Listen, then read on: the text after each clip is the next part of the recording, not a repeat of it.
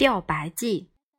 我老爹以前是个漆匠，他不是做漆盘、漆碗的那种漆匠，而是给屏风支架以及神社的神教涂生漆的匠人。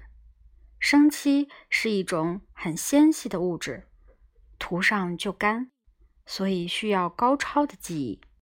老爹只有在技术方面还比较拿得出手。然而，不知从何时开始。随着生漆越来越少，老爹的工作也越来越少。没办法，他只好转行。于是，老爹成了油漆粉刷匠，同样也是靠着涂涂抹抹赚钱糊口。话说那时十分流行钓白鲫，老爹热衷于自己动手做鱼漂。我家以前做过弓箭，所以不缺竹子，把弓。劈成细细的竹签，用颜料上色。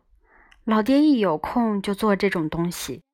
然而他从没有钓过白鲫，一次也没有。他不钓鱼，却做了一大堆鱼漂。只有一次，老爹和前院的木工工头去归有的水源公园钓鱼，结果掉进了河里，没钓到鱼。自己成了落汤鸡。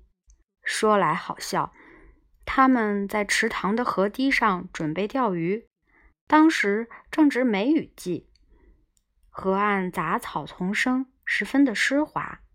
老爹在水泥河堤上好好待着不就行了？他非要从河堤下来，坐在草地上，结果一不留神就滑下去了，像激流勇进的小船似的。嗖嗖，扑通！他落水的地方正好有根木桩。老爹抱住木桩，大喊：“来人啊，要出人命啦！”哎，真拿老爹没办法。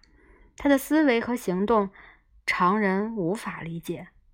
同行的木工工头向老爹伸出鱼竿：“快抓住！”但是鱼竿前端又细又软，老爹一抓就断掉了。还被鱼线缠住，祸不单行啊！最后，木工工头撒出渔网，这才把老爹捞上来。他又不是鱼，还得用捞的。然而，老爹专心致志做鱼漂的样子，让人很欣慰。除了喝酒之外，他总算找到其他途径打发时间，我不禁松了口气。他喝酒是为了解闷儿，然而喝酒本身。并没什么意思，他也不是因为喜欢酒才喝的。看到老爹有了新的爱好，我心里的一块石头落了地。